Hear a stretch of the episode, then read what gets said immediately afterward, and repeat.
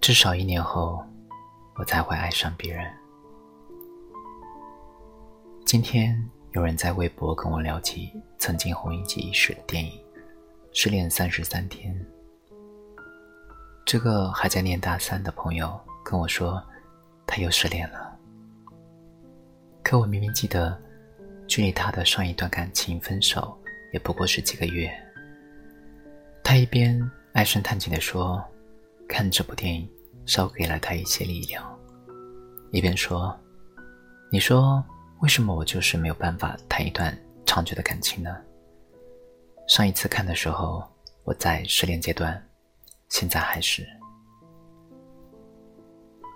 我很认真的说：“其实以前我也只是把这部电影当喜剧片看，看到最后，女主虽然说被分手了，但是却得到了一份新感情。”觉得很治愈啊，可是后来我觉得，这部电影并没有结局。坦白讲，我并不相信失恋三十三天，第三十四天就可以和另一个人在一起了。每一段感情，我们都需要时间来消化，然后做一些调整。念大三的这个朋友，上一次和男朋友分手。是因为自己总是任性的要求对方为自己付出，可是他自己却不愿意付出什么，于是男朋友受不了就提出了分手。上一次分手的时候，我就问过他：“你有没有想过，分手可能并不是仅仅因为对方喜欢上了别人？”他当时说：“我知道我很任性，可是……”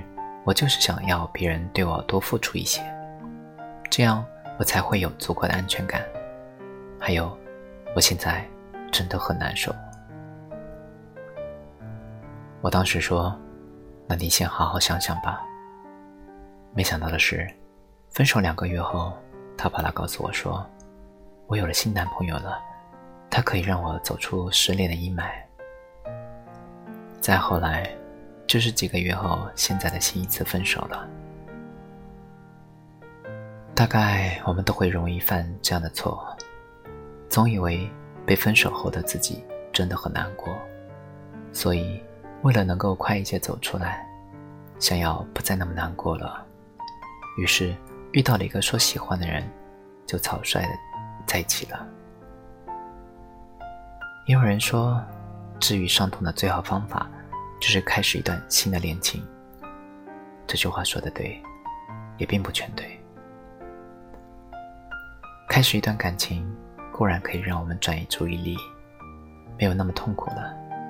但是该解决、该反省自己的，我们没有做，带着曾经的问题又奔赴到下一段感情里，不能自拔。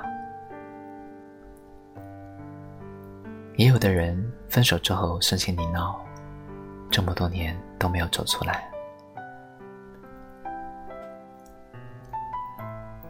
曾经有一个读者给我留了心事，说自己和前男友分手之后，竟然很久很久都没有走出来，也突然变得很恐惧感情，觉得自己这辈子都不会再爱上别人了。那时候我告诉他，我说。每个人都会需要时间来治愈自己，一般来说都是半年到一年。如果超过了一年，我觉得应该积极寻找治疗自己伤痛的方法了，而不应该再沉溺下去。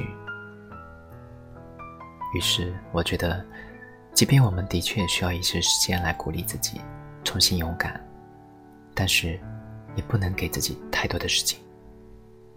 然后。他问我说：“那你觉得多久才不算久呢？”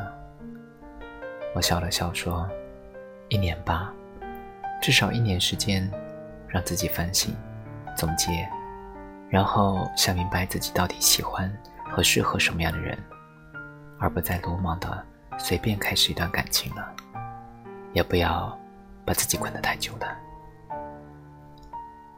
无论如何，在大多数情况下。”被分手的一方都会觉得比较受伤，而受伤之后，每个人都会采取不同的方式应对。有的人选择逃避，认为自己分手后没有勇气再开始，从此再没有勇气说爱一个人。有的人分手后觉得很受伤，于是马上投入一段新恋情，想要快速走出来，以此来治疗自己。可是这样，我们真的就不会再受伤了吗？或者，这样的我就不会再伤害别人了吗？其实啊，我们喜欢的人大多是一个类型的，比如“从此我爱的人都像你”这样的话。说的不过是我们喜欢的那一类，总是有点相似点的，而我们还依旧带着原来的刺，和类似的人开始新的感情，又怎么可能不会再受伤呢？人在孤独，特别是刚受伤的时候，最容易被突如其来的关心和温暖打动。那时候那个人出现，你会好像抓住了一根救命稻草似的。觉得开始这段感情，对自己就不会那么难受了。但很多时候，这样莽撞的开始，不过是下一段悲剧的开始，或者，也是你伤害别人的开始。总是要有一个时间，是用来缓冲自己的消极情绪的，而不是不公平的找另外一个人来全盘接受你的感情。总是要有一个时间，是用来反省自己的，总结一下到底是哪里做了错，我们才走不到最后。到底哪一类的人，才更适合我这样的人？